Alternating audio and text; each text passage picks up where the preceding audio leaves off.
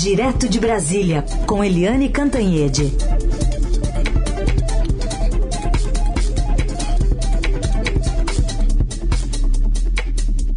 Oi, Eliane, bom dia.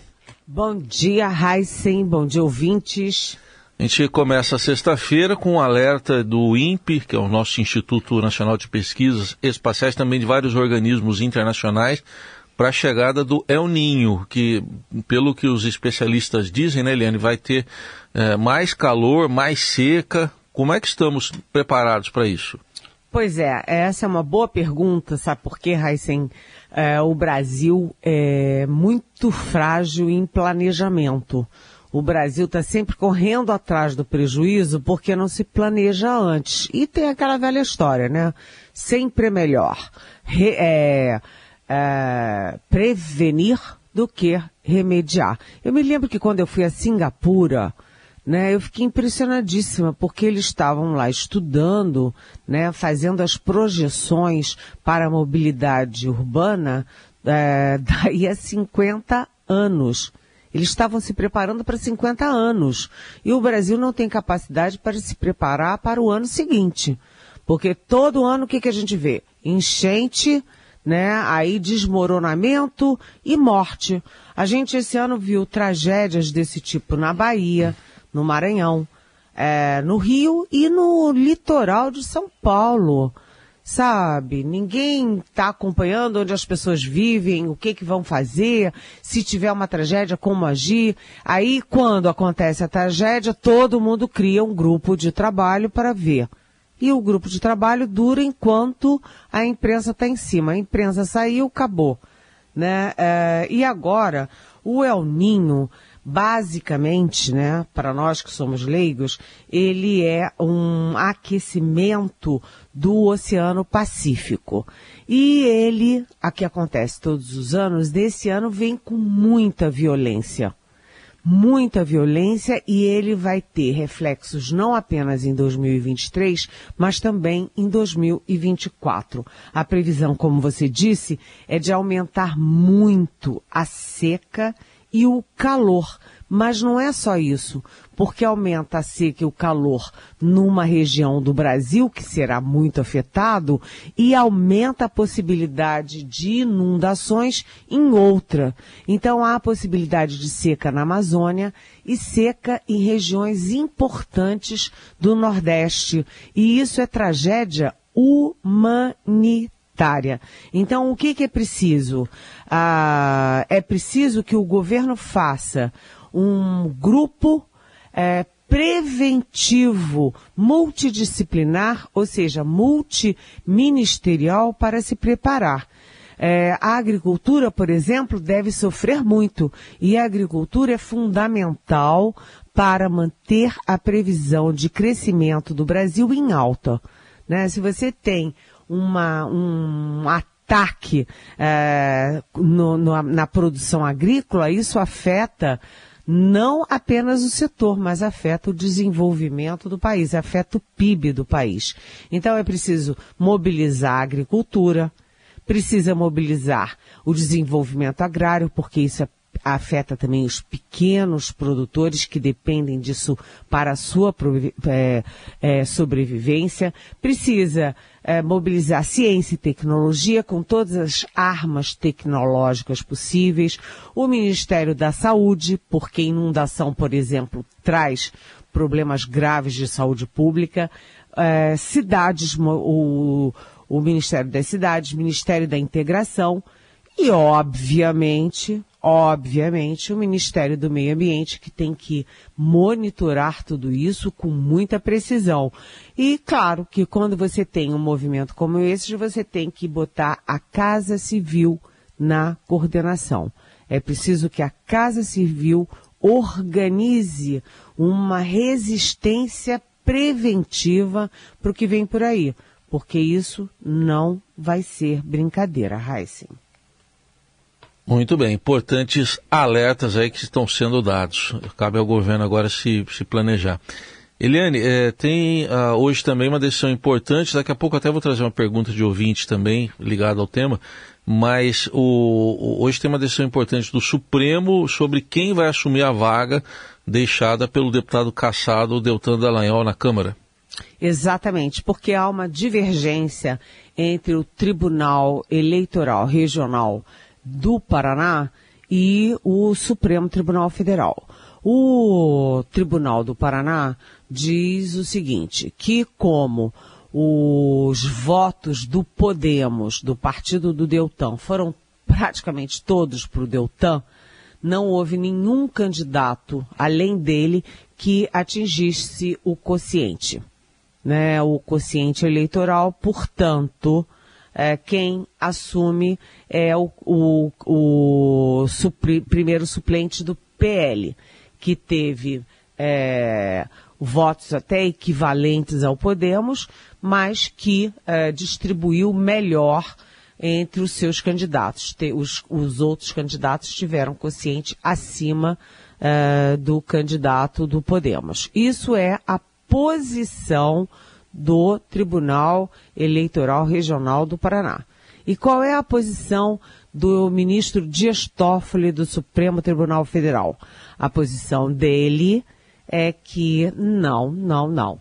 Sai um candidato do Supremo, sai um deputado eleito do, do Podemos e entra o suplente do Podemos, que é o deputado, o ex-deputado, o ex-secretário de Fazenda, Luiz Carlos Rauli. Então, é, nessa decisão do, é, monocrática do, do Dias Toffoli, é preciso que o, o plenário do Supremo se manifeste. Vai estar se, tá se manifestando já é, desde o primeiro minuto desta madrugada, é, por é, votação votação virtual, aquela em que eles não precisam manifestar, manifestar, publicamente os votos, apenas depositam os votos. A previsão é de que a, a decisão saia ainda hoje uh, até a meia-noite. Isso foi uma decisão da ministra Rosa Weber, presidente do Supremo, de decidir rapidamente, no pós-feriado, essa questão. Quem será o substituto do Deltan Dallagnol no, no Congresso Federal? Eu conversei ontem com um ex-ministro do, do TSE, é, para perguntar, escuta, quem tem razão, né? É, é, o Tribunal Regional Eleitoral lá do Paraná ou o Dias Toffoli? E esse ex-ministro do TSE me diz que quem tem razão é o Dias Toffoli, por quê? Porque o próprio Supremo decidiu até recentemente, não foi há tanto tempo atrás, é, mais recentemente, que uh, o partido né, mantém os seus votos. Mesmo que o deputado seja cassado, os votos continuam sendo do partido, nesse caso o Podemos. E, portanto, mesmo que o suplente não tenha assumido é, por falta de consciente, que é o caso do Rauli, né, ele continua sendo suplente e continua tendo direito à vaga. Qual é o princípio disso? É que o Podemos e o PL tiveram votos equivalentes, né? O Podemos teve 444 mil votos. É, não é justo que um fique com quatro deputados e o outro, que é o Podemos, fique sem nenhum. Então, os votos são do partido e isso o eleitor votou no, votou no partido, então o suplente do partido é quem assume. Vamos ver. Agora, quem é Luiz Carlos Rauli? Uh, que pelo voto do Toffoli vem aí. Ele é um deputado que teve sete mandatos, como eu já disse, foi duas vezes secretário de Fazenda uh, do Paraná. Ele, além de professor de educação física, ele também é economista e ele é especialista num tema super atual, que é a reforma tributária. Portanto, a vinda dele é uma vinda oportuna. Vamos ver como decide o Supremo. As apostas são de que o Supremo vai endossar a posição do uhum. Dias Toffoli. Bom, Eliane, a pergunta ainda sobre esse caso, é, a Regina Ferrari quer saber por que flagrante como dinheiro na cueca, dinheiro em malas, delação premiada, gravação não acarretam punição no meio político e um deputado como o Deltan Dallagnol é punido severamente por causas não entendidas por nós leigos? Pergunta a Regina.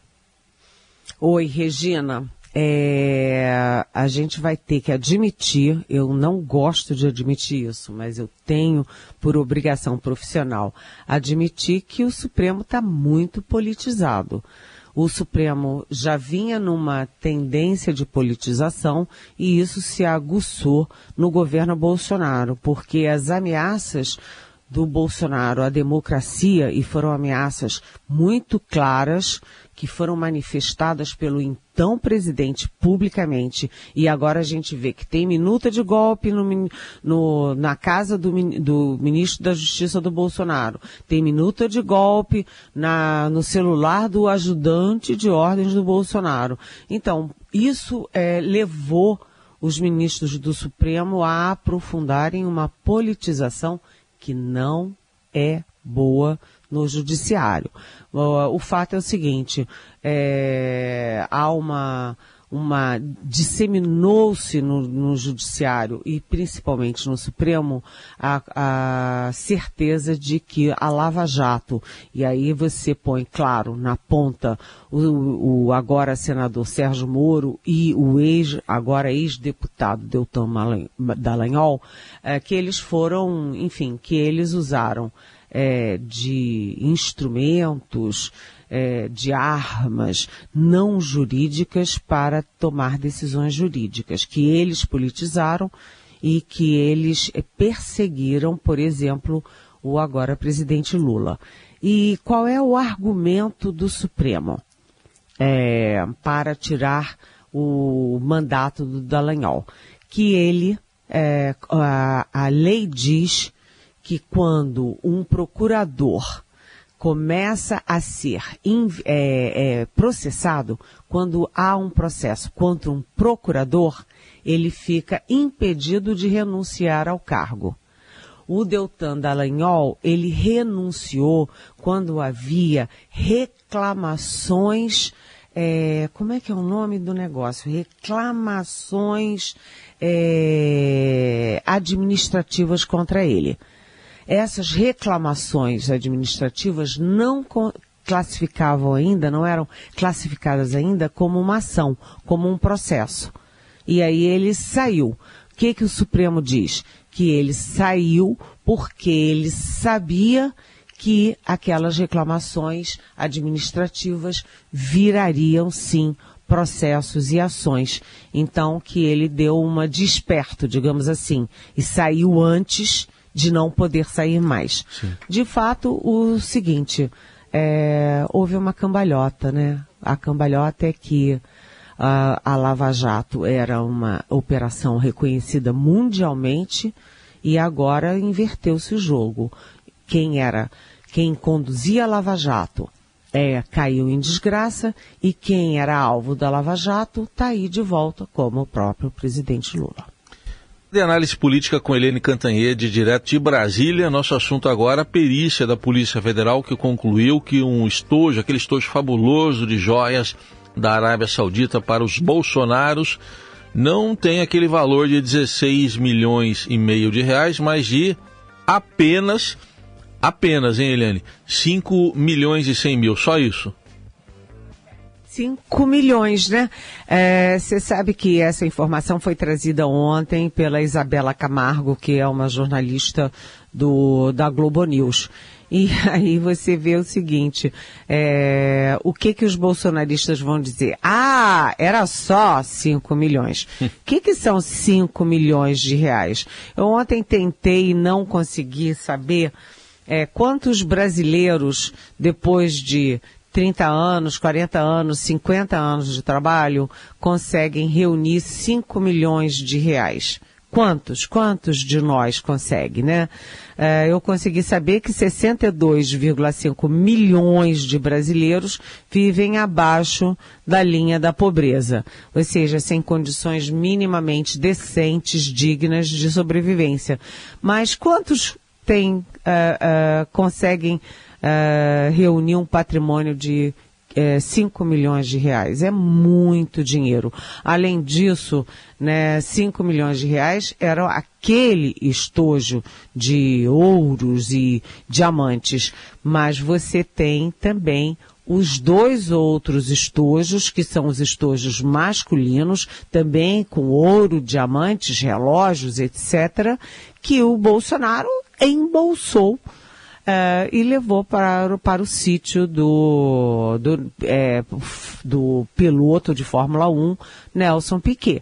Ou seja, junta 5 milhões daqui, mais um milhão dali, mais um milhão dali, é, não é uma bagatela, vamos combinar, não, né? Não. Além disso, é, sempre que se fala em joias, você lembra muito do, de um dos pivôs dessa história toda, que é o Mauro Cid, tenente-coronel do Exército, né, da ativa, né, que era ajudante de ordens do Bolsonaro e que está por trás dessas confusões todas.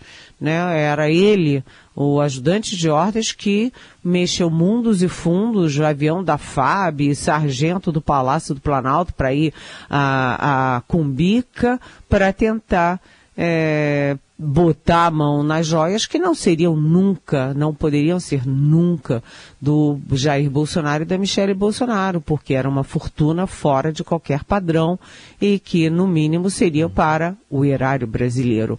E, além disso, é, é aquela coisa, né? É uma perícia que confirma que aquilo era um tesouro das Arábias, né? É, muito. Eliane, é, outro assunto, a gente está quase no finalzinho, mas queria que você destacasse, porque eu também li ontem já, já saiu ontem no portal e está aqui no Estadão, a sua coluna que você faz uma associação interessante entre essa reforma ministerial que está se falando e uma outra que nunca vem, que é a política. Pois é, é quando a gente vê reforma ministerial e vê as confusões, então só para resumir um pouquinho dessas confusões, né?